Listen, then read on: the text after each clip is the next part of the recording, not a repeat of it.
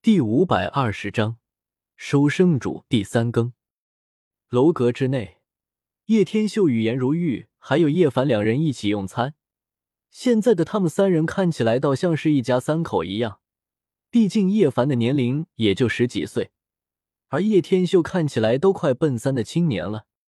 师傅，最近听说你搜刮了姬家的赌石方，赌出了不少十方，你不怕他们寻仇吗？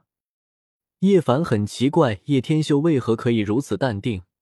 尽管实力再强，若是被姬家全部大能围在了神城，恐怕也是枉然吧。毕竟姬家还有几道兵器没出呢。我都不怕，你怕什么？叶天秀翻了一个白眼。之前在赌十方的种种，也是完美的阻止了叶凡的成长机遇，所以现在进度已经达成到了百分之六十。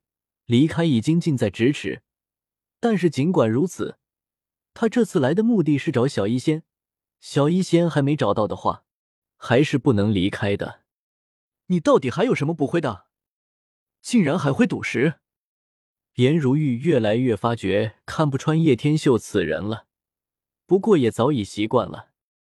那个我妹妹呢？叶天秀自然指的是女魔头。眼看他竟然不在这里，顿时有些疑惑。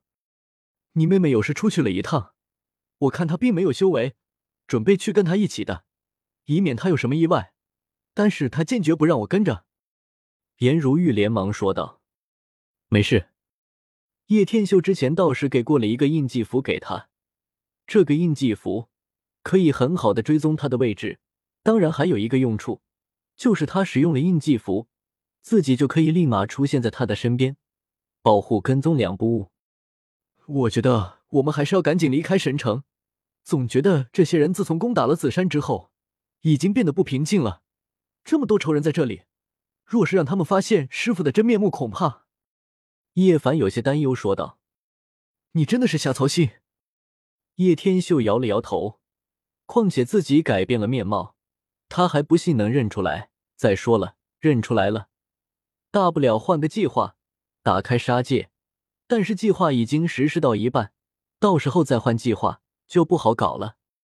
叶天秀自己也想不到，刚说完这句话，悲剧就发生了。在这处阁楼上，哪怕叶天秀自己改变了面貌，也帮叶凡与颜如玉改变了面容，但是终究是被看穿了。只因为有一个元术世家的人过来了，那就是已经达到元帝师的欧阳烨。啧啧，懂得改头换面的人，必定是得到了元天书。而且你这家伙，不正是几个月前大闹了东荒北域的修天夜？欧阳烨大手一按，叶天秀的真实面容立马浮现了出来。叶天秀一怔，完全没有想到这块入土的老头子竟然可以识破他的真身。不好，此地不宜久留。颜如玉感觉到了醉仙阁周围涌现了许多杀机，那些昔日还与叶天秀把酒言欢的人反应过来，顿时羞恼无比，如同被耍了一般。原来叶兄弟就是修天夜，该死！大夏皇子傻了眼，虽说他本来与修天夜没有什么恩怨，但是这家伙现在就是全民皆敌，若是靠得过近，自己身份都有影响。邀月空也是万万没有想到，竟然如此。那个叶兄弟竟然就是大闹了东荒的修天夜，在座的人更有许多瑶光圣地的人，还有姬家的人。这两家是最为恼恨叶天秀的。修天夜，没想到你竟敢出现在神城，今日谁也保不了你。姬家的年轻弟子围拢上前，交出瑶光圣子。瑶光的人也是冲了过来，围上。呵呵，就凭你们，叶天修倒是没想到会这样暴露出来的。不过既然如此，也只好大动筋骨了。你看下窗外，瑶光圣主与姬家圣主不知什么时候横渡虚空而来，身后还有一大群密密麻麻的人，其中老不死的大能更是多不胜数。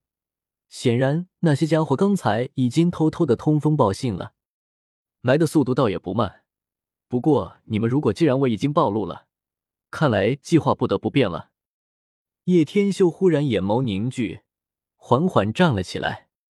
杀我姬家的人，今日我必要你灰飞烟灭！姬家圣主蕴藏着无上的怒火。目前东荒神体姬皓月不知道死在谁的手中，但不少人传言都是孔雀王杀的。孔雀王找不到，但是眼前的修天叶可是杀过姬家不少年轻一辈的人，所以依然是深仇大恨。瑶光圣主更不用说了，瑶光圣子都生死不明，他早已颜面无存，想要找出叶天秀来，现在找到了，杀机尽显。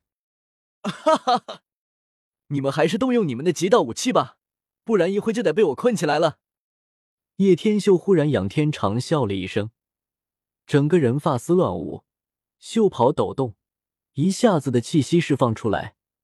飓风将醉仙阁上面一层的建筑尽数炸裂，天道长存，唯帝文无可匹敌。叶天秀虽未步入大帝，但就是这境界也足以秒杀各大圣主。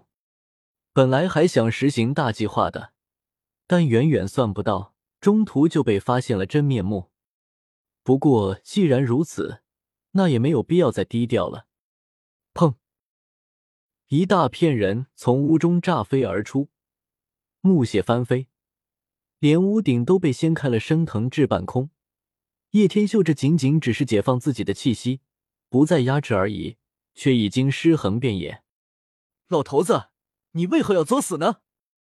叶天秀大手一记，膝掌之下，欧阳叶大吃一惊，眨眼之下已经被吸了过去，大手用力一掐。这个地元师却已经脑袋一歪，立马戛然而止。这种气息，瑶光圣主一百零八道光环护体，圣光大开，但是此时也是大惊失色，好强的气势！不好，这家伙太强大了，恐怕绝对不是当前的年龄。姬家圣主立马变了颜色，不敢有丝毫怠慢，立马祭出了虚空镜。就连瑶光圣主也是不敢丝毫放松，祭出了龙纹鼎。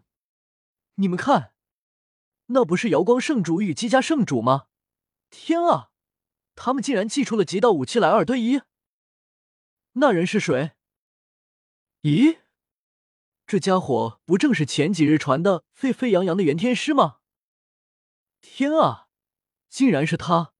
可是一个年轻人，怎么让两位圣主祭出了极道武器？本章完。